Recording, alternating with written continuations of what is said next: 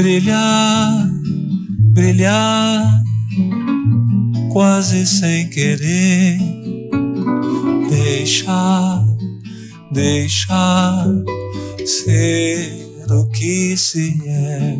Olha, na mitologia grega, Zeus se torna quem é depois de vencer Cronos, o deus do tempo. Agora, quando isso é feito através da arte, né, vencer o tempo, no momento ainda mais que a gente está, né, e me parece no mínimo admirável. É o caso do nosso entrevistado, que está fazendo quatro décadas de carreira. Vitor Ramil, que está com a gente na linha. Vitor, satisfação conversar contigo. Bom fim de tarde para ti. Obrigado, tudo bem? Satisfação é minha. Bacana.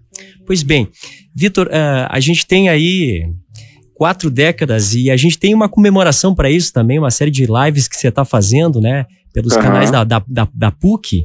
E já teve a primeira experiência? Já conta pra gente como é que foi. Foi, foi ontem, né? Uhum. Foi ótimo. A gente tinha uma previsão de conversar por uma hora e quinze, uma hora e vinte, falamos por duas horas mais ou menos. E ainda faltou coisa, faltou dizer, faltou tocar. A gente estava abordando a primeira década, né? Que eu uhum. gravei o Estrela Estrela, esse disco. Ele é de 81. Na verdade, os 40 anos desse disco vão ser completados o ano que vem, né? Eu entrei no estúdio em março uhum. e o disco deve ter saído aí por junho, né? Mas a PUC é, me fez essa proposta da gente fazer uma espécie de lives mensais, assim, uma espécie de ciclo, né? Uhum.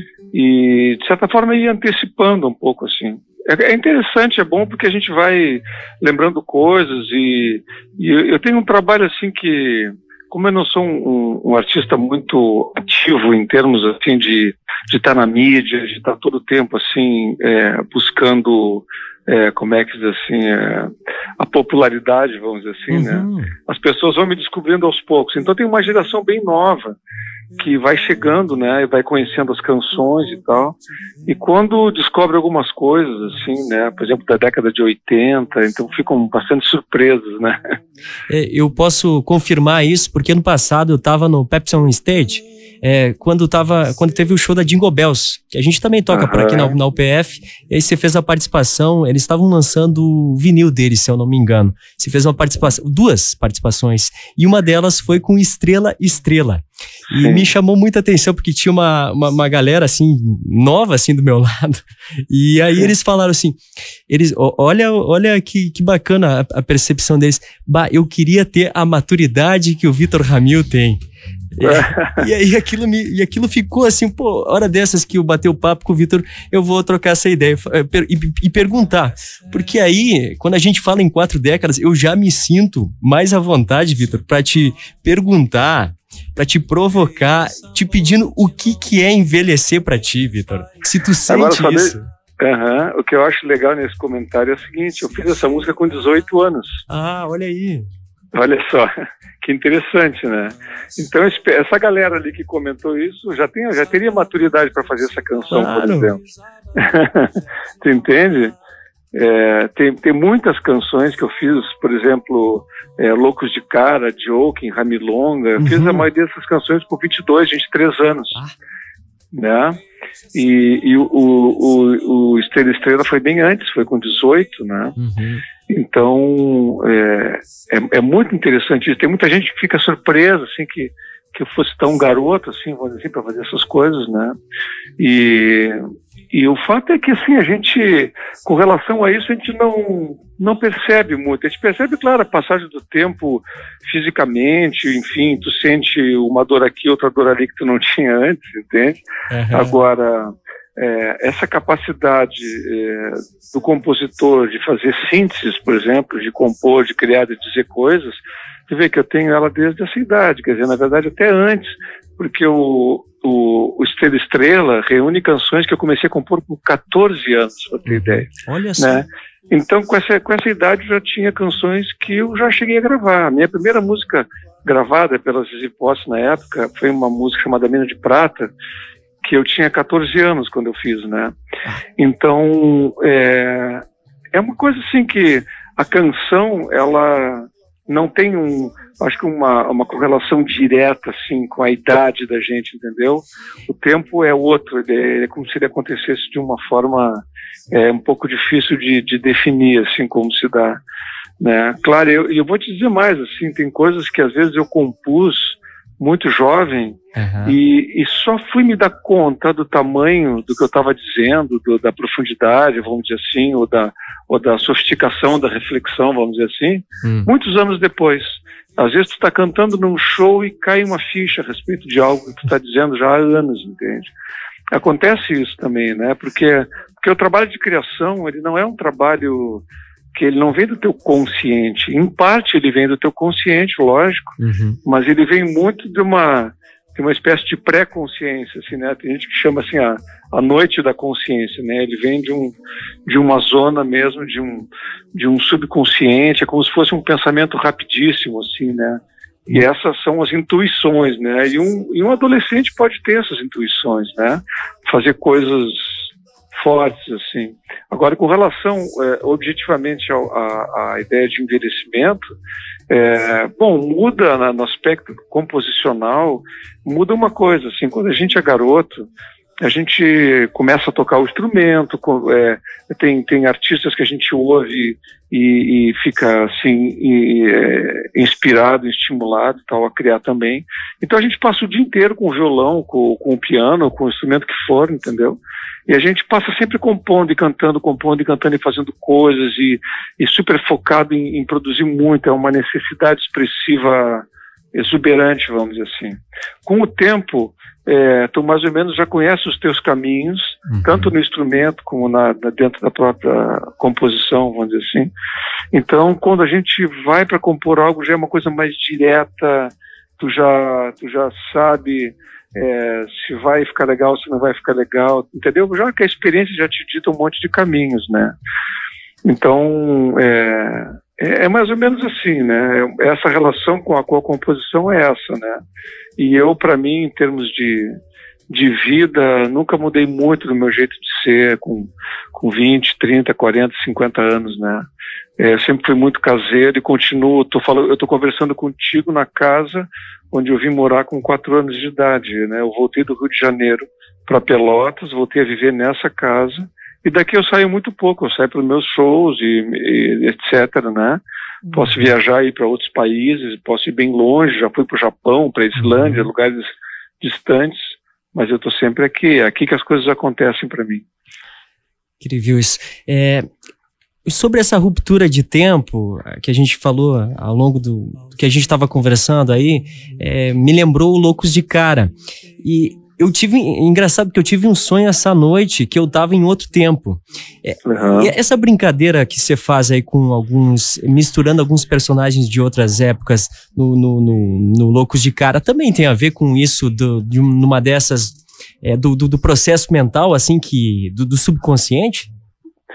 O Lucas de cara, ontem, casualmente na live, eu partiu de mim mais ou menos explicar a letra, né? Porque muita gente eh, pergunta coisas sobre essa letra.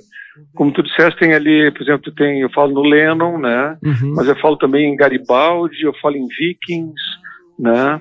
Eu falo em, em coisas que não não estão no mesmo tempo, essas todas, coisas todas estão jorrando, vamos dizer, é uma avalanche de imagens, né? De lugares, de, de pessoas, de acontecimentos, de coisas, coisas reais, coisas imaginárias, combinação de coisas reais com coisas imaginárias, né? Essa essa letra ela tem uma parte final que é fala em é, se um dia qualquer tudo pulsar num imenso uhum. vazio, coisas saindo do nada, indo para o nada. Né? Se tu, se tu assistiu o filme Oito e Meio do Fellini, essa frase, coisas saindo do nada, indo para o nada, tá lá no final do filme, né? Não tem um, uma fala do roteirista do filme, que é um personagem, ele falando com o ator principal, e ele eles têm uma conversa sobre a falta de sentido na vida, entende? Uhum. É, sobre as, que a vida seria uma sucessão de imagens sem sentido, coisas que saem do nada e vão para o nada, vamos dizer assim. E lembra também né? Fernando Pessoa com tabacaria? Não sou nada, ah. né? Começa assim também. Isso, é, isso aí tu vai encontrar. A própria, essa frase mesmo, já nem é da própria, do próprio 8 e meia, não sei agora se é é de um outro filósofo, não sei se seria Schopenhauer, uhum. Kierkegaard, agora não lembro, mas eu já vi isso em outro lugar antes, né? E eu, quando, quando fiz o Loucos de Cara, eu não pensei no, no, no, na, na, no 8 e meio do Fellini. Não, entendeu? Ele, ou ele pode ter me vindo por uma, uma, uma, memória assim que eu, não, que eu não registrei, vamos dizer assim. Então foi bem um golpe do inconsciente mesmo, entendeu? Então, é, e o que, que é a letra do Loucos de Cara? Então, é essa sucessão de imagens que, que são absurdas, é Deus jogando moedas do céu, né? mísseis nos sapatos e, e coisas assim, né? É, imagens que tu pode chamar de surrealistas, como tu quiser, uhum. mas elas mais ou menos é isso, né? Então é, é como convidando alguém para andar comigo nessa vida aí em diante, vamos viver, vamos levando a vida e tal. E não importa que isso, não importa que aquilo e essas coisas, porque a vida, se a gente começa a analisar a rigor, é uma, ela é uma sucessão de, de fatos e, e coisas sem sentido, né? A gente dá sentido para as coisas na vida, é. a gente encontra um sentido para estar de, aqui, uhum, né? Um então, sentido. Loucos de Cara é um pouco isso, é um jorro, né? Durante os dois primeiros blocos de verso e no bloco final tem ali um, é, uma reflexão sobre o que eu disse antes, né? Se um dia qualquer tudo parar, e aí vai essa parte final. Né? É mais ou menos isso. A gente pega uma galera aí agora querendo dar um sentido para a pandemia, ah, porque a pandemia veio nos ensinar isso, veio nos ensinar aquilo. Pode ser numa dessas um bom alento isso de calma, calma pode ser nada. Ela, ela é imparcial, ela não vem numa dessas. Se a gente, claro, aproveitar, ela pode ser benéfica, mas enfim, se não. É, a gente, a, não gente pode aproveitar, né? a gente pode aproveitar tudo na vida, né? Em uhum. termos de, se quiser pensar em termos de ensinamento, de experiências uhum. de vidas, claro, né? Tudo pode ser tudo pode vir para o bem, pode vir para o mal, essa coisa, né? Agora, Vitor, uh, tu falou antes da, da relação que tu tem com essa casa em Pelotas, e isso fica claro no Satolep também, né? É, como é que é o lance da, da, da escrita para ti é, dessa, dessa maneira? Claro, a narrativa ela permeia toda a tua, a tua escrita de, de composição. Aliás, a gente está numa data legal para isso, porque hoje é o dia do compositor brasileiro. Então ah, é? já, de, já vai meus parabéns para ti, enfim, Legal, é, e também para todos os compositores que estão ouvindo nesse momento nossa matéria-prima por aqui. É, mas voltando à nossa pergunta, o lance da narrativa escrita, assim, é, como é que surgiu essa necessidade para ti? Você acordou um dia e falou, cara, eu preciso escrever sobre isso? Foi, um, foi algo natural que já se estende das músicas? Como é que foi isso para ti? Pois bem, isso na verdade começou para mim até antes da música, quando eu era hum. bem garoto, né? Eu aqui em casa, tu deve saber assim todo se fala bastante minha família é uma família de músicos, né? Somos seis irmãos, todo mundo tocava e cantava, compunha. Eu sou o sexto filho, quer dizer, eu já me criei num ambiente de muita música todo o tempo, né?